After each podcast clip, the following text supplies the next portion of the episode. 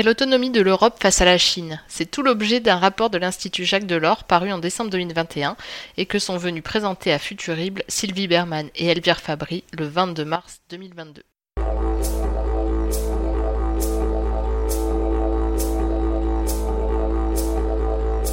Les News du Futur est un podcast réalisé par l'association Futurible International qui traite de prospective la sortie d'un livre, d'un rapport, l'interview d'un expert sur un sujet porteur d'avenir, bref, tout ce qui apporte un éclairage constructif sur le futur. Donc je vous souhaite euh, à toutes les deux la bienvenue, je souhaite la bienvenue également à, à l'ensemble de nos participants. Donc pour cette table ronde qui est consacrée à la présentation d'un rapport de l'Institut euh, Jacques Delors consacré à l'autonomie stratégique de l'Union européenne face à la Chine et qui euh, donc euh, une présentation qui nécessairement intégrera aussi donc un questionnement sur la façon dont euh, la guerre que nous connaissons aujourd'hui à l'est de l'Europe rebat un petit peu les cartes de cette, de cette problématique. Et donc nous avons aujourd'hui comme intervenante donc Sylvie Berman, qui est donc membre du conseil d'administration de l'Institut Jacques Delors, qui a toute une carrière d'ambassadrice dans trois principaux pays, je crois, si je ne me trompe pas. Vous me rectifierez si jamais je dis des erreurs.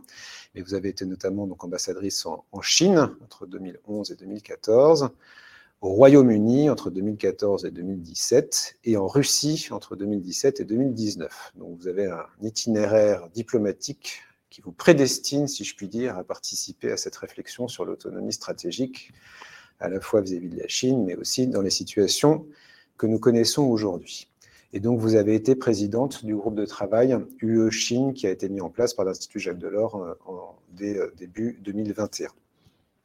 Et puis, nous avons également donc Elvire Fabry. Donc, Elvire est avec moi à Futurible, en face de moi, qui est chercheuse senior à l'Institut Jacques Delors, qui a été rapporteur euh, de ce groupe de travail, donc UE Chine de l'Institut Jacques Delors, qui est spécialiste des questions européennes et de la mondialisation, et qui donc va également nous pouvoir nous présenter les principales conclusions euh, de ce, rapport. Alors, peut-être quelques mots euh, d'introduction avant de, vous donner la parole pour dire que euh, donc sur cette question de, de l'autonomie stratégique est une question qui a fait couler beaucoup d'encre dès le début de la crise sanitaire en réalité, puisque c'est le moment où on a pris conscience de manière assez brutale au niveau des États, au niveau des entreprises, euh, au niveau également des consommateurs ou des citoyens, de la dépendance assez forte qu'on pouvait avoir euh, vis-à-vis euh, d'un certain nombre de biens ou de services qui étaient produits à l'étranger et notamment en Chine. cette question de l'autonomie stratégique, elle s'est aussi présentée de manière, me semble-t-il, plus géopolitique, notamment au cours de l'été dernier, lorsque on s'est également aperçu que euh, les États-Unis pouvaient se retirer de manière unilatérale de l'Afghanistan, euh, quand on s'est également euh, rendu compte que l'alliance entre l'Australie, le Royaume-Uni et les États-Unis pouvait également battre en brèche un certain nombre d'engagements qu'on avait pu prendre. Et puis, bah, beaucoup plus récemment, avec la guerre que l'on connaît entre la Russie et l'Ukraine, remettent également sur le devant de la scène les dépendances stratégique de l'Union européenne et puis euh, aussi des différents pays qui la composent, et notamment de la France, vis-à-vis donc des, pays étrangers, et, euh, en l'occurrence vis-à-vis de la Russie, mais pose également la question de la Chine, puisque le positionnement actuel de la Chine dans le, dans le conflit que nous connaissons n'est pas euh, parfaitement clair, ni totalement, disons, stabilisé. Voilà.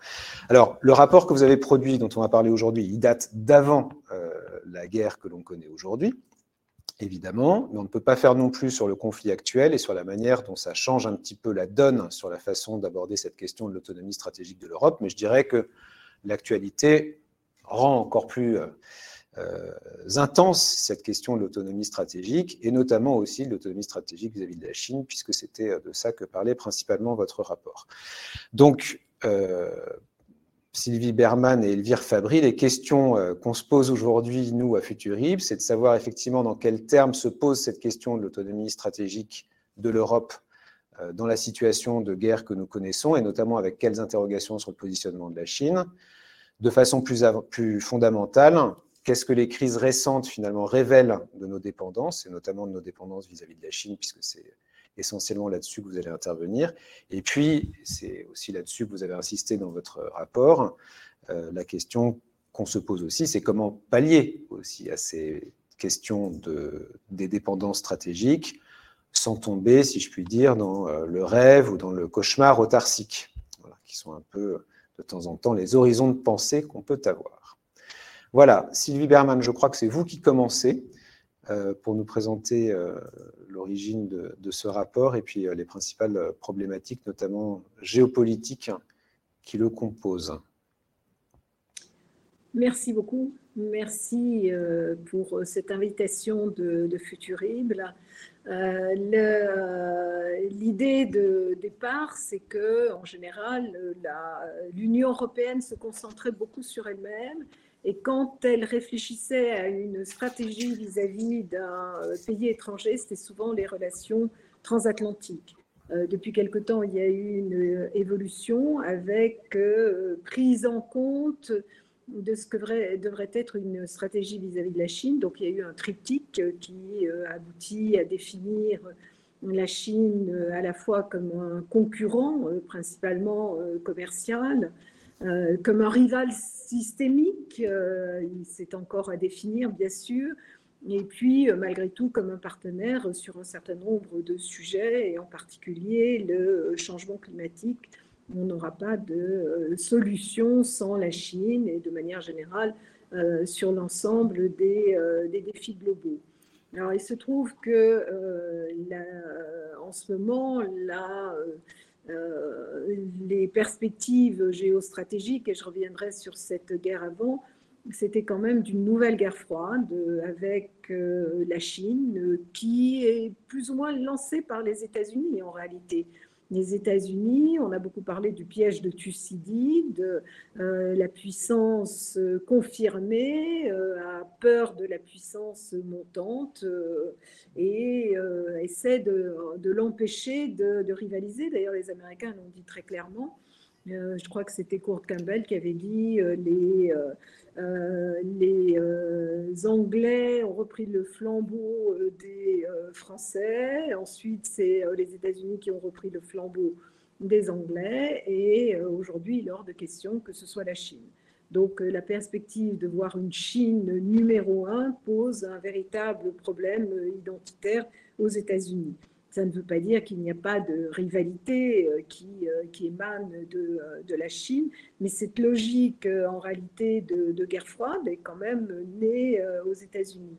Alors, guerre froide, évidemment, qui n'a rien à voir avec celle du temps de l'Union soviétique, même si aujourd'hui on en viendra à la guerre chaude actuelle et qui ressemble beaucoup à ce qui pouvait se passer avec l'Union soviétique.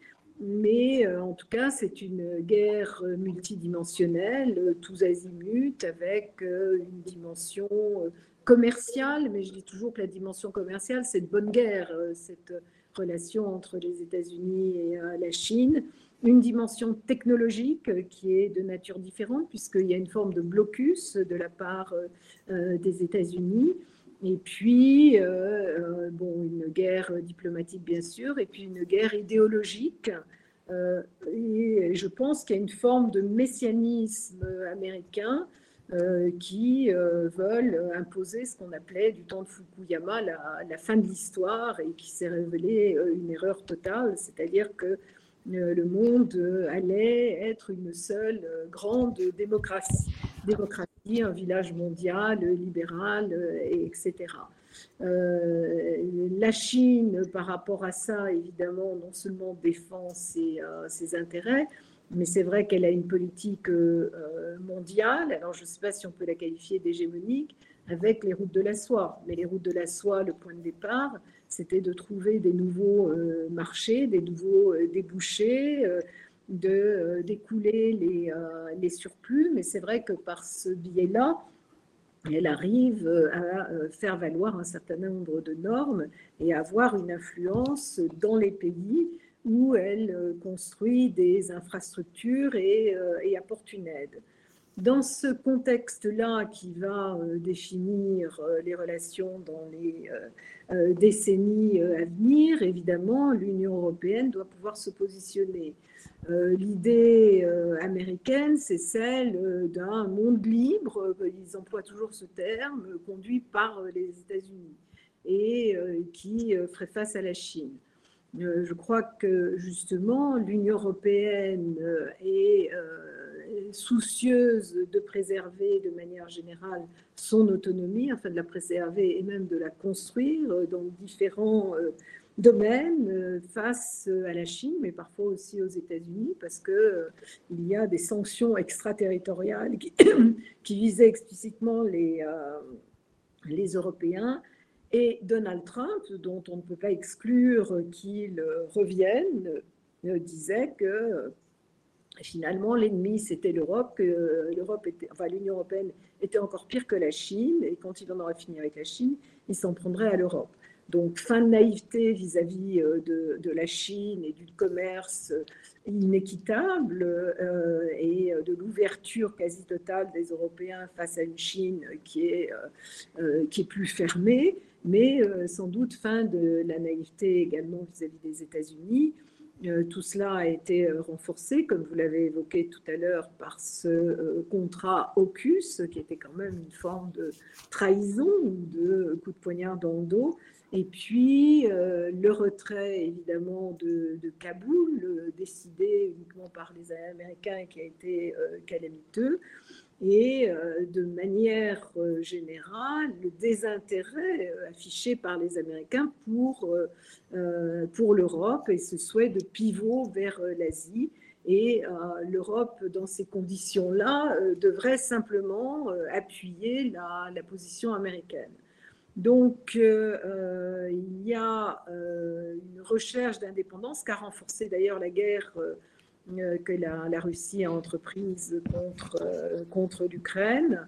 Euh, et c'est une idée qu'a le président de la République d'ailleurs depuis longtemps, qui est cette idée de non seulement enfin, autonomie ou souveraineté stratégique ou Europe puissance, comme, comme on le veut, pour ne pas être aligné alors évidemment, on ne sera pas aligné sur la Chine, mais pas aligné non plus sur les États-Unis, même si, euh, euh, si on est allié. Et euh, donc, il y a une réflexion dans plusieurs domaines, parce que l'autonomie stratégique, ce n'est pas seulement la défense européenne, c'est évidemment important. Et c'est vrai que la plupart du temps, je n'ai pas la place de le rappeler, enfin je le mets sur mon CV, mais on ne le rappelle pas, j'ai été euh, chef du service de la politique étrangère et de sécurité commune au Quai d'Orsay, qui avait abouti à la réforme des traités de, Maastricht, euh, d'Amsterdam, Nice, etc., avec euh, la mise en place non seulement d'une politique étrangère, mais d'une défense européenne.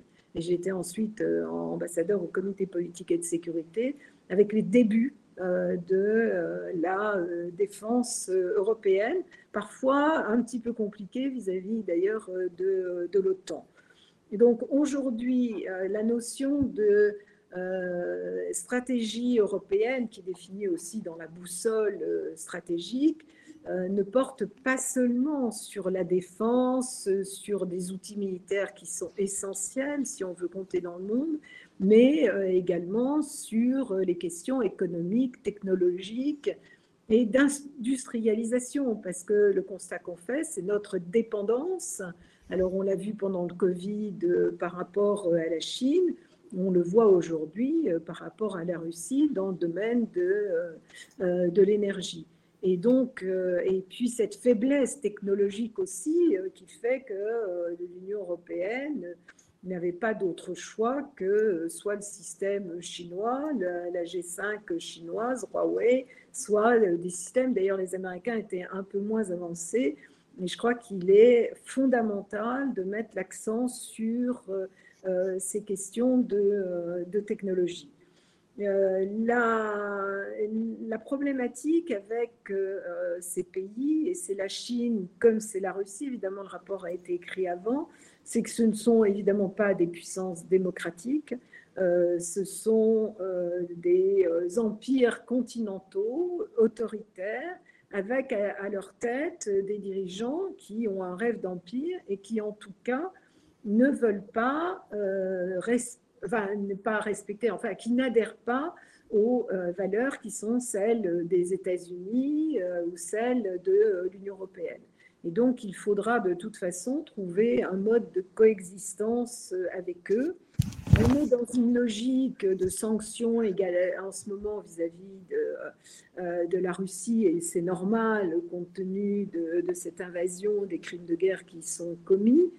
Mais en même temps, on a également euh, adopté des sanctions contre la Russie au sujet de, des Ouïghours. Alors, le problème qui se pose, et ça, euh, je pense qu'Elvire euh, en parlera aussi, parce que quand même, je trouve que euh, l'accord croisé sur les investissements est assez emblématique. C'est un accord qui résultait de longues négociations, de sept ans de négociations, et qui avait démarré sur la base de rapports annuels que faisait la Chambre de commerce euh, européenne à, Pékin qui est très euh, efficace et euh, qui constatait les fermetures et les blocages du, marché chinois.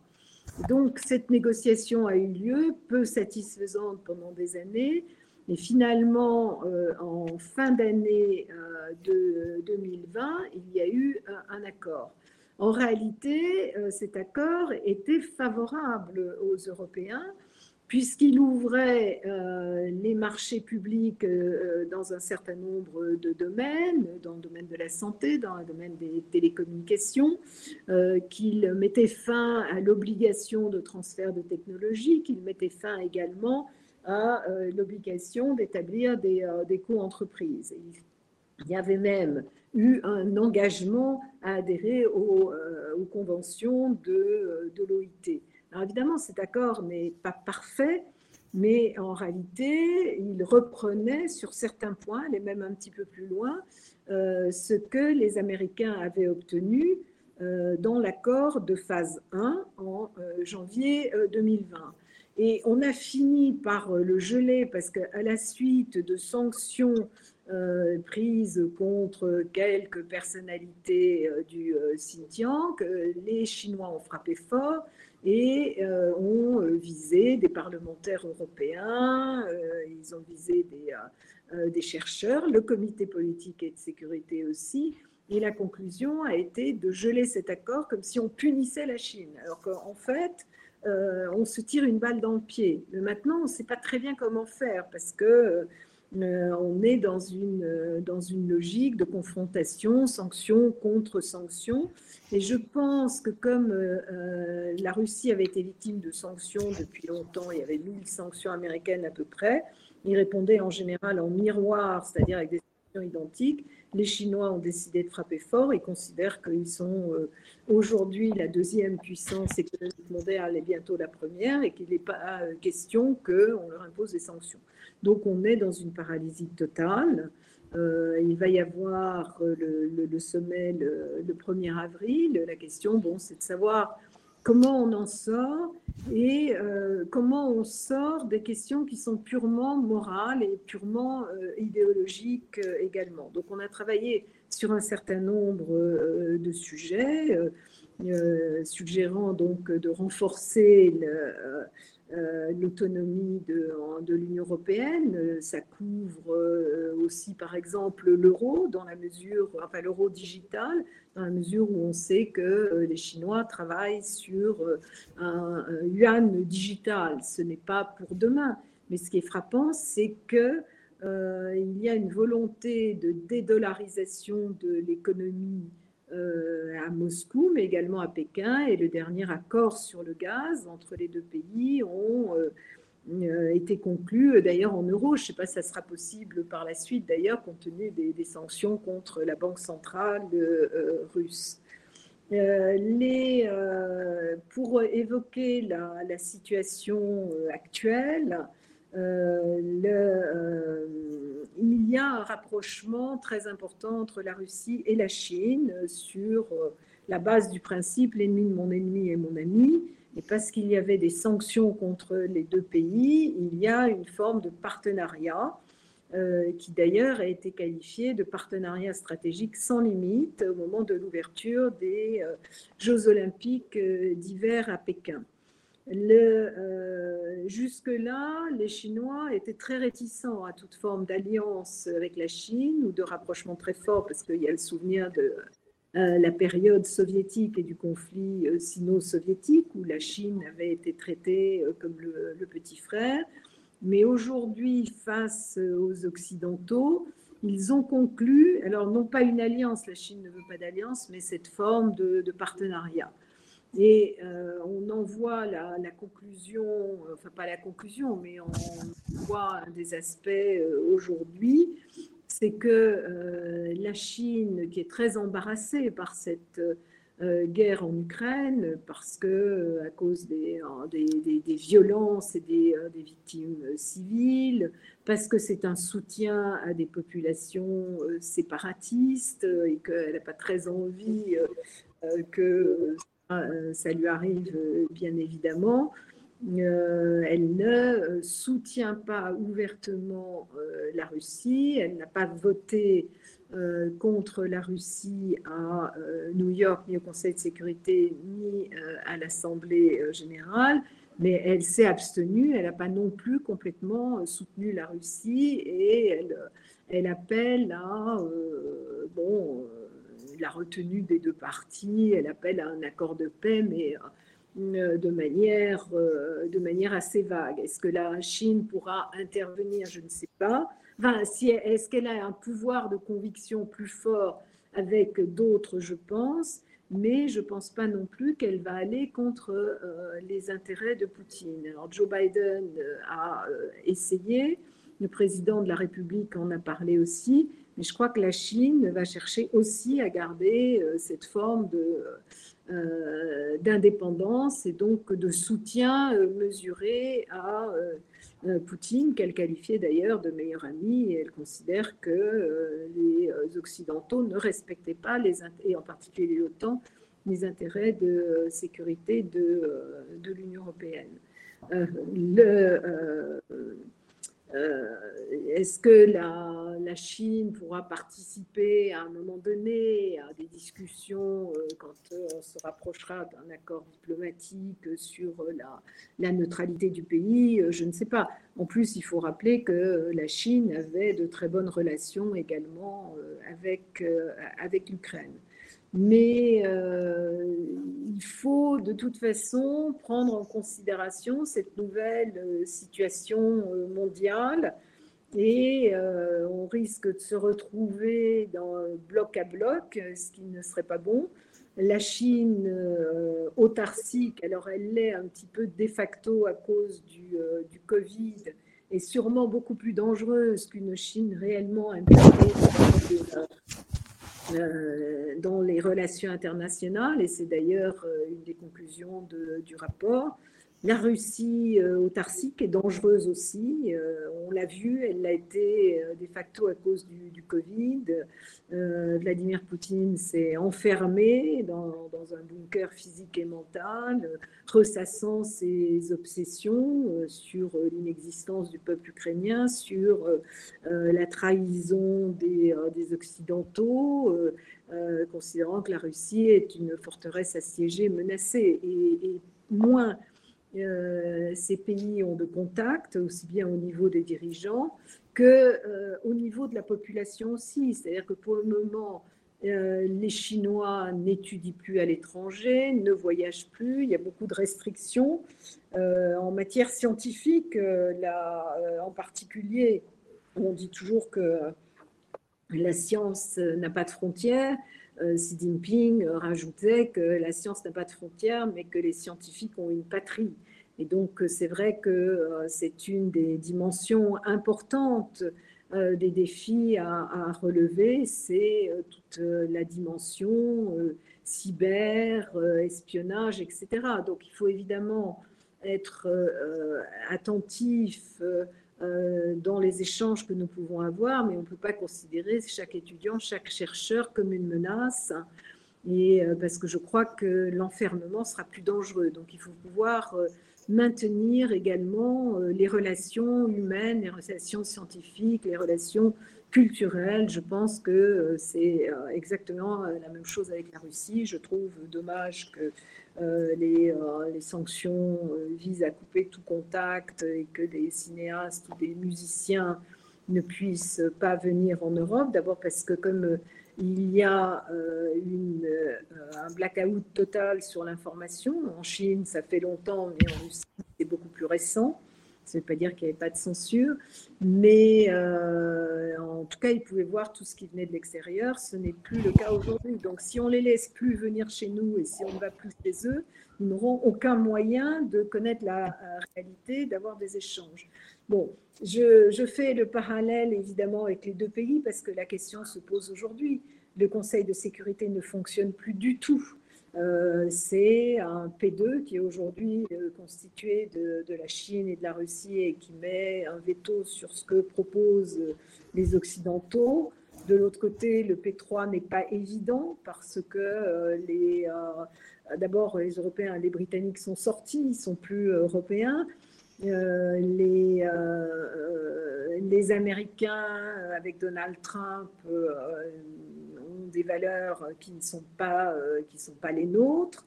Euh, l'affaire du Capitole a fait beaucoup de mal, y compris euh, dans, dans ces pays autoritaires qui considèrent que la démocratie, c'est le chaos et qu'il n'y a pas tellement de, leçons à donner. Donc, il faut aussi que nous, on puisse balayer devant notre porte, et je pense à la Pologne, je pense, je pense à la Hongrie.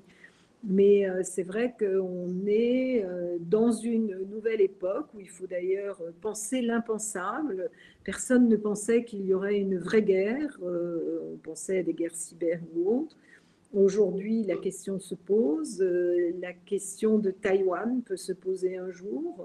Je ne pensais pas que, que ça serait le cas, mais finalement, on n'en sait rien parce que c'est euh, bien évidemment les Chinois tireront euh, la leçon de ce qui se passe euh, en ce qui concerne l'Ukraine. Donc on est dans une période où, encore une fois, il faut repenser l'avenir avec bon, les, les nouveaux défis, mais, mais en même temps euh, établir des relations avec euh, des pays qui euh, n'ont pas le même système que nous, qui n'ont pas les mêmes valeurs que nous, et essayer de trouver une nouvelle forme de coexistence comme on l'avait du temps de l'Union soviétique. En réalité, pour avoir servi à Moscou à l'époque de l'Union soviétique, il est vrai de la perestroïka, on avait une meilleure relation avec l'Union soviétique aujourd'hui euh, qu'avec euh, qu'avec la Russie. Donc, euh, je sais que c'est la reprise un peu des formules chinoises ou russes sur ce nouvel esprit de guerre froide, mais je crois vraiment qu'il faut que l'Union européenne se dote de tout euh, les outils de cette forme d'autonomie dans, tous les, euh, dans tous les domaines, y compris euh, en diversifiant ses, ses sources d'approvisionnement. Bon, il y a l'énergie aujourd'hui dont on parle beaucoup, il y a les terres rares, bien sûr,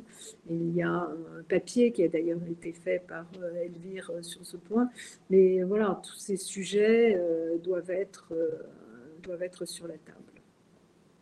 J'arrête là, hein, je pense qu'il y aura des questions, et puis Elvire a beaucoup de choses à dire, surtout les instruments dont euh, s'est dotée euh, récemment l'Union européenne, qui a fait en, quelques mois ou en quelques semaines euh, plus de progrès qu'en 20 ans. Donc ça, c'est tout à fait important, avec des pays qui commencent à comprendre justement qu'ils risquent soit d'être abandonnés par les États-Unis, soit d'avoir des États-Unis qui ne sont pas sur la même ligne d'eux, et puis euh, face euh, à la Russie, comme l'Allemagne, qui se réarme, euh, le Danemark, qui va faire un référendum sur la défense européenne. Donc toutes ces idées qui ont été un petit peu difficiles pendant des années, que le président de la République a, lui promu depuis son arrivée au pouvoir avec le discours de la Sorbonne, tout ça, je pense qu'il y a des prises de conscience et donc beaucoup de travail, de homework à faire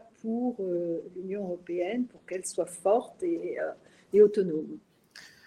Merci beaucoup. Alors effectivement, il y a, un certain nombre de questions qu'on pourra revenir sur euh, beaucoup d'éléments que vous avez mentionnés. Et on va passer la parole à Elvire Fabry sur les aspects peut-être un peu plus euh, économiques et sur les, mesures, effectivement. Elvire? Oui. Euh, bah, comme, l'a évoqué Sylvie, en effet, dans le rapport, on couvre beaucoup d'enjeux. Euh, je vais revenir un peu plus spécifiquement sur les, enjeux économiques qui ont été traités à travers euh, différents chapitres du rapport, en le remettant évidemment dans le contexte euh, du conflit actuel.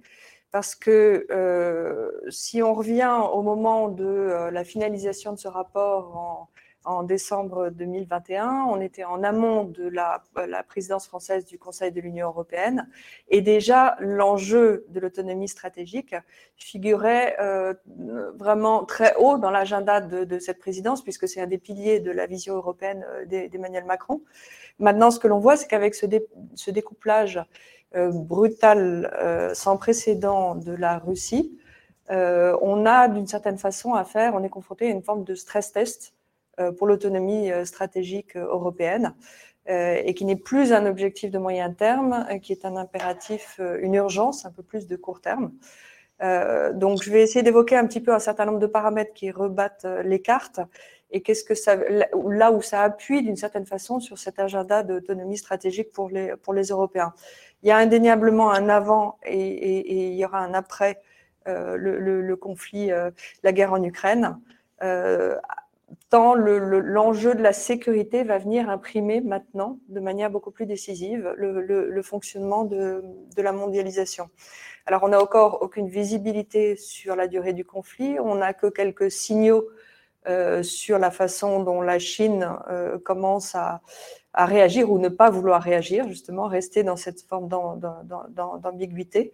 Euh, Sylvie vient d'évoquer les, les, premières réactions de la Chine. Maintenant, ce que l'on voit, c'est déjà la façon dont les plaques tectoniques sont en train de bouger dans cette confrontation de rapports de force, de puissance et logique de découplage à l'échelle internationale. Et dans le, concernant le triptyque du partenariat du concurrent et du rival systémique, l'on voit la façon dont on est, poussé du côté de la, rivalité systémique. enfin, c'est en tout cas je dirais qu'à ce stade, euh, on est contraint de fonctionner avec des scénarios, euh, donc laisser tous les champs possibles ouverts. Et l'autonomie stratégique, précisément, consiste à se préparer à ces différents scénarios d'évolution possibles. Alors, euh, les réactions de la Chine, Sylvie les a évoquées. maintenant, je vais peut-être évoquer différents paramètres qui peuvent conditionner un petit peu les, décisions qui viendront de Pékin dans les semaines, les mois qui viennent. Euh, tout d'abord, en revenant un petit peu sur les intérêts à, moyen terme, on les connaît, ils ont été, ils ont été quand même bien évoqués déjà euh, ces dernières semaines. Euh, l'intérêt à moyen long terme pour la Chine serait vis-à-vis de la Russie de, de, pouvoir mettre la main sur la manne des, produits agroalimentaires et, et la manne énergétique de la Russie. pour ce qui est des biens agricoles, le, à court terme, c'est déjà quelque chose qu'elle peut faire et qu'elle a commencé à faire puisqu'elle avait déjà fortement augmenté ses importations de blé russe euh, en 2020-21, euh, plus de 45% d'augmentation des importations. Elle importe aussi de l'huile de tournesol. Elle a les infrastructures ferroviaires, elle pourrait le faire. Donc c'est quelque chose qui pourrait, euh, qui, pourrait lui permettre de, rentrer davantage dans la danse en soutien de, euh, de l'économie russe. En revanche, on le sait, sur le secteur énergétique, elle n'a pas, à l'heure actuelle, les infrastructures qui pourraient lui permettre de, de récupérer les flux de gaz qui, qui, qui, pourraient, par décision européenne ou russe, ne plus alimenter le marché européen. L'économie chinoise dépend d'abord très largement de, du, charbon, elle, dépend à 57% de sa consommation annuelle du charbon et 90% de, ce charbon vient de, sa production euh, domestique euh, nationale. Euh, par ailleurs, le, pétrole ne représente que 10% de sa consommation, mais il n'y a pas les infrastructures actuelles pour permettre de, faire circuler par pipeline ce gaz de la Sibérie euh, occidentale vers la Sibérie orientale. Euh, et, mais, mais, ces besoins en consommation de gaz euh, devraient doubler d'ici 2030. Donc, c'est un intérêt de moyen terme pour la Russie de récupérer cette manne. Et puis également pour le pétrole. Les prix du pétrole sont tels qu'aujourd'hui, euh, elle aurait un intérêt à pouvoir euh, récupérer une, partie de ce pétrole. Mais ça, c'est un intérêt de moyen terme. À plus court terme, on a affaire à, une Russie pour euh, une Chine pour laquelle la Russie n'est encore que le dixième partenaire commercial. Ça représente en fait une toute petite partie des échanges commerciaux, 2,5% des échanges, alors que euh, alors que pour la Chine, l'Union européenne, représente 13,7% des échanges, les États-Unis représentent 12,5% des échanges commerciaux, ce qui veut dire que la dépendance au commerce avec l'Union européenne est six fois plus importante que euh, vis-à-vis de la Russie. Euh, et, si l'on ajoute États-Unis et Union européenne, ce serait grosso modo une échelle de 12 fois plus, plus, plus, plus important. donc avec un coût de sanctions secondaires qui pourraient toucher les entreprises chinoises qui voudraient intervenir sur le marché russe, euh, qui pourraient être élevées si ça veut dire un, accès beaucoup plus restreint, euh, d'abord au marché euh, américain, mais plus largement sur ces deux, sur ces deux partenaires. Donc finalement, une fenêtre de tir qui n'est pas si évidente pour la Chine, à un moment où elle dépend très largement de ses échanges commerciaux avec ces deux grands marchés américains et européens.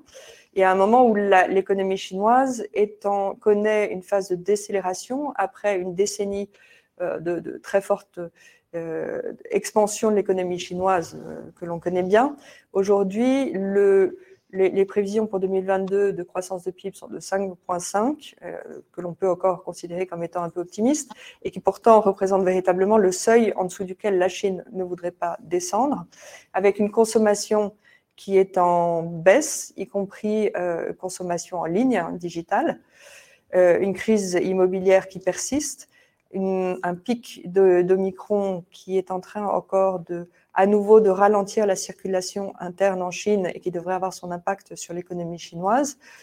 Euh, et si la Chine s'est tournée vers un objectif d'autosuffisance de plus en plus important, pouvoir se tourner le plus possible vers la consommation de son marché interne et des capacités d'innovation technologique et de montée en gamme de plus en plus, euh, de plus, en plus fortes.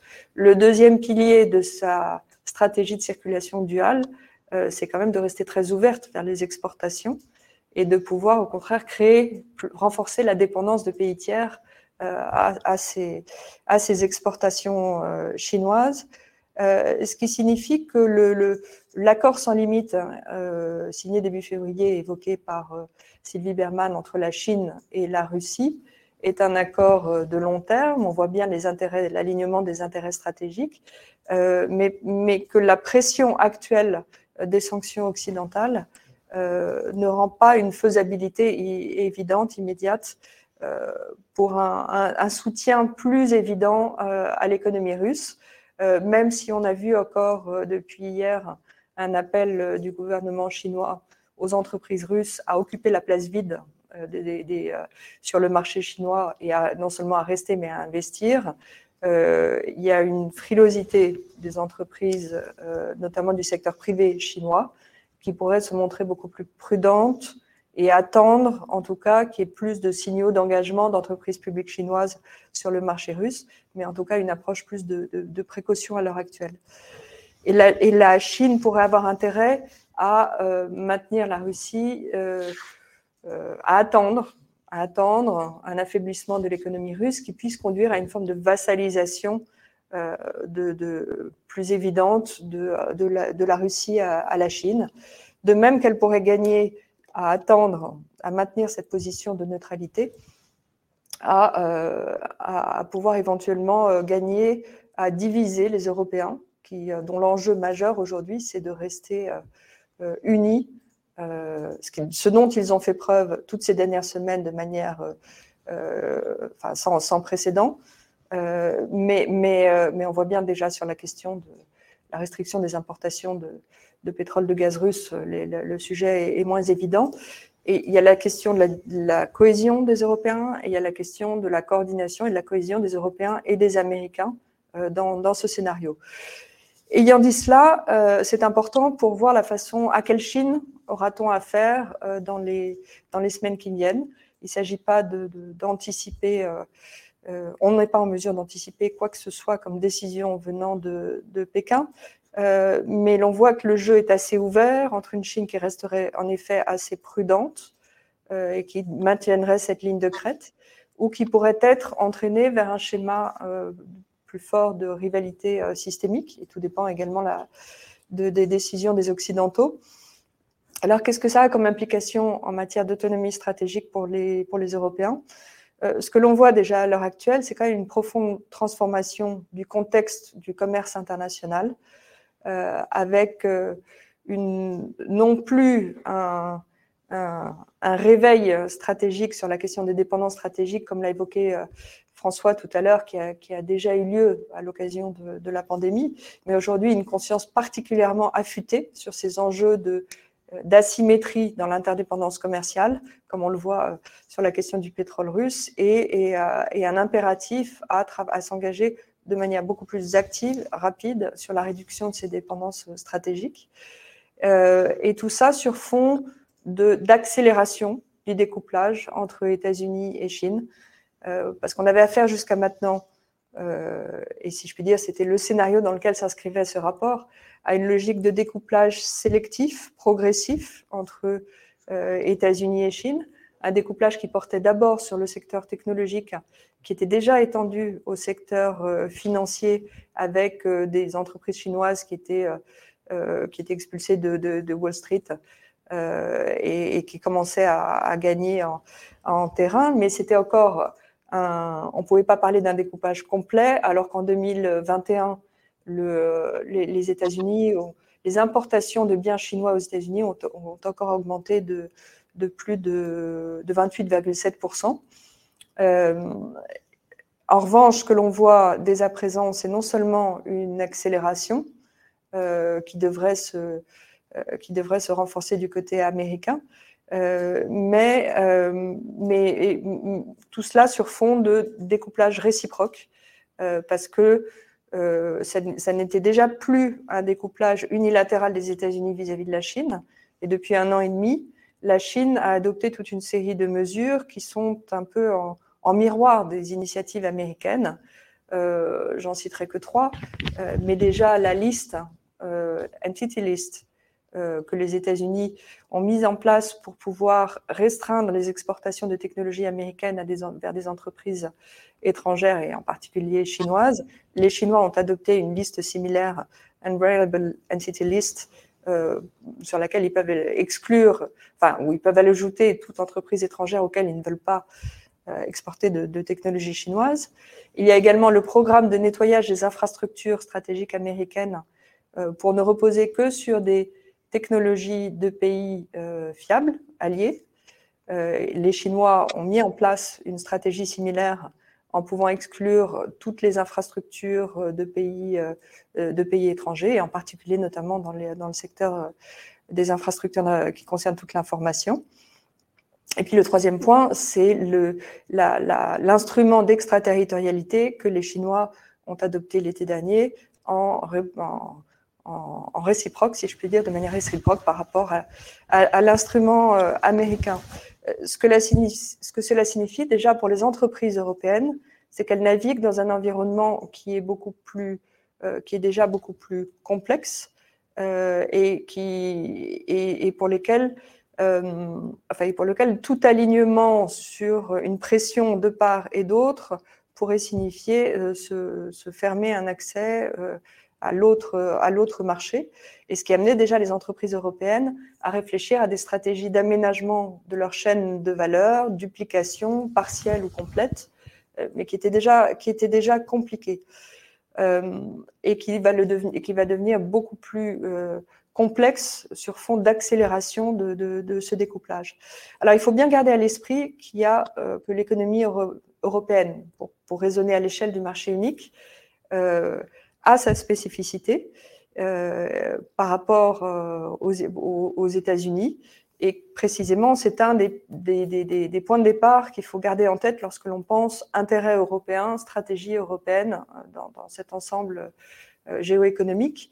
tout d'abord, on a affaire à des chaînes de production, des chaînes de valeur qui restent encore très régionales à l'échelle du, marché unique, mais qui se sont quand même beaucoup globalisées et qui continuaient à se globaliser ces dernières années, et notamment avec une plus forte intégration qui continuait de se faire avec le marché chinois. L'Union européenne dépend plus de ses exportations que ne le dépendent les Américains. Le ratio des exportations au PIB européen est de 15%, alors qu'il n'est que de 8% pour, euh, pour les États-Unis. Et puis, euh, on dépend davantage pour nos exportations du marché chinois que ne dépendent les Américains. Euh, la part des exportations de l'Union européenne qui euh, vont en Chine est de 9%, alors qu'elle est que de 6% pour les exportations américaines destinées au, marché chinois. et la Chine était devenue déjà en 2020 le premier partenaire commercial de l'Union européenne. Ça signifie qu'il y a des contraintes spécifiques dans l'ajustement de, nos stratégies. Alors, quels, sont les intérêts des Européens euh, en matière d'autonomie stratégique euh, par rapport à, ce qu'ils avaient déjà engagé et là où ça devient plus, euh, plus pressant? Bon, Le premier constat qu'on peut faire par rapport au contexte dans lequel nous avons écrit ce rapport, c'est bien entendu une redynamisation de l'OTAN et de la coopération des Européens et, et, des Américains en matière de, sécurité de défense, euh, mais également en matière économique, euh, parce que ça renforce encore l'agenda du, Conseil de euh, technologie et de commerce, dont il y avait eu une première réunion à l'automne dernier, une deuxième réunion qui doit venir au printemps. mais l'on voit bien qu'en matière de, de, de, réduction des dépendances stratégiques, en matière de euh, de coopération normative. Il y a toute une série d'enjeux euh, sur lesquels, euh, là, il y a, quand même une, dynamique de coopération qui devrait être renforcée. Par ailleurs, une des, constantes de l'Union européenne vis-à-vis de la Chine a toujours été l'engagement au niveau multilatéral, au niveau en particulier de l'Organisation mondiale du commerce, avec la volonté de pouvoir réformer l'OMC pour pouvoir renforcer les règles au niveau multilatéral qui permettraient de mieux discipliner le système chinois de capitalisme d'État euh, qui repose sur des entreprises publiques qui bénéficient de subventions illimitées, qui créent des distorsions de concurrence à la fois au sein du marché unique, au sein du marché chinois et puis dans les, dans, dans les pays tiers. Et donc, renforcer ces règles multilatérales euh, reste un objectif euh, pour, encore une fois, pour reprendre le point de Sylvie, éviter la logique d'isolement de la Chine et au contraire se garantir des, conditions de, plus de conditions de concurrence équitables. Et c'était notamment un des points de cet accord d'investissement bilatéral entre l'Union européenne et la Chine. Maintenant, on voit bien que cette réforme de l'OMC euh, peut devenir plus compliquée dans les mois qui viennent, alors que les États-Unis euh, étaient restés relativement désengagés de cet agenda de, réforme euh, et ne voulaient pas d'ailleurs d'une réforme même de l'organe d'appel du mécanisme de règlement des différends qui, permet, qui est le muscle véritablement qui permet d'arbitrer les, les, contentieux entre les, membres de l'OMC et que les États-Unis appellent déjà à plus de coopération étroite entre les économies de marché euh, euh, démocratiques et pourraient être tentés par une forme de, euh, de, club des, démocraties. Et que l'on a par ailleurs des pays émergents que l'on voit bien silencieux sur sur le, la, guerre en Ukraine et sur la condamnation de, la Russie. Euh, et alors que l'Union européenne, avec les membres, tous les membres du G7 et neuf autres pays, ont, suspendu euh, les bénéfices euh, de la Russie comme membre de l'OMC, comme nation la plus favorisée, ayant, les, ayant accès aux mêmes bénéfices que les autres membres de l'OMC. Ça n'a pas été suivi d'un grand mouvement d'autres pays, notamment parmi les pays émergents, et que l'on peut avoir affaire quand même à une Chine qui, qui s'est toujours montrée réticente à ce renforcement des disciplines multilatérales et, et à un contexte de, de commerce international dans lequel on, on, serait davantage confronté à plus de distorsions et plus de risques, de, même de, coercition euh, économique. Euh, c'est là où l'agenda des instruments de défense autonome que les Européens ont engagés déjà depuis maintenant trois ans, après le contrôle des investissements étrangers mis en place en 2020. Il y a tout un arsenal d'instruments de défense autonome euh, que les Européens ont engagés avec, sur proposition de la Commission européenne et dont deux supplémentaires viennent d'être euh, faire l'objet d'un euh, vote au, Conseil. Et indéniablement, le contexte actuel a été porteur aussi pour accélérer quand même ce, cet agenda de négociation entre les, entre les 27. Euh, il y a eu un accord qui, il y a quelques jours sur la réciprocité dans les marchés publics et qui est un instrument offensif pour essayer d'obtenir, notamment d'un partenaire comme la Chine, mais également les États-Unis, qu'ils ouvrent leurs marchés publics, euh, alors que les marchés publics européens sont euh, eux-mêmes très ouverts, avec un système de, pénalité des, notations des, entreprises qui répondent à des appels d'offres européens si leur pays d'origine ne s'ouvre pas de, manière réciproque. Il y a également eu un accord sur le mécanisme d'ajustement carbone euh, à la frontière euh, qui a été euh, voté il y a quelques jours. Et puis, il y a encore deux instruments. il y en a un qui porte sur le, le, contrôle des subventions étrangères qui peuvent créer des distorsions importantes quand des entreprises étrangères bénéficient de, telles subventions très importantes, à la fois sur des appels d'offres euh, quand elles visent des achats sur le marché euh, européen. Et puis l'instrument anti-coercition, qui est fondamental et qui permettrait aux Européens de se doter d'un outil de dissuasion en cas de, euh, en cas de, de, de, coercition économique, donc avec une intention politique, adoption de mesures économiques qui pénalisent les, les pays ciblés, États membres de l'Union européenne ou de l'Union européenne, euh, et, qui est, euh, et qui sera à l'étude sur la base de la proposition de la Commission européenne. Cet agenda, on le voit qu'il a déjà accéléré et c'était quelque chose euh, que l'on soutenait beaucoup dans le, dans le rapport, qui est important pour permettre aux Européens d'être en position de, de force pour défendre cette autonomie stratégique. Et maintenant, il y a tout le volet qui concerne la réduction des dépendances stratégiques, qui, est qui essentiel qui passe par le renforcement de capacités de production euh, sur, euh, au sein du marché unique, euh, sur la base déjà des programmes d'intérêt commun européens qui visent le développement de capacités en matière de batteries, de semi-conducteurs, d'hydrogène, enfin différents produits, mais qui doit concerner de manière beaucoup plus large des secteurs sur lesquels on a des dépendances stratégiques, en commençant par la question des terres rares, dont nous dépendons à 95% des importations chinoises, comme euh, quasiment le, reste du monde, et pour lequel il y a des enjeux de diversification euh, qui, qui, font remonter cette question de la diversification des approvisionnements à travers le monde euh, beaucoup plus, de, manière beaucoup plus forte dans le contexte actuel. Euh, même si on le sait, sur la question des terres rares, c'est pas simplement une question d'extraction, mais de traitement avec des, procédés qui aujourd'hui sont très polluants et qu'on aurait du mal à relocaliser de manière très très significative sur le marché unique et que l'enjeu de la diversification auprès d'autres partenaires devient aussi beaucoup plus, euh, beaucoup plus important. Euh, le, au-delà de ça, euh, j'ai déjà été trop longue et je vais vite conclure. François me fait signe.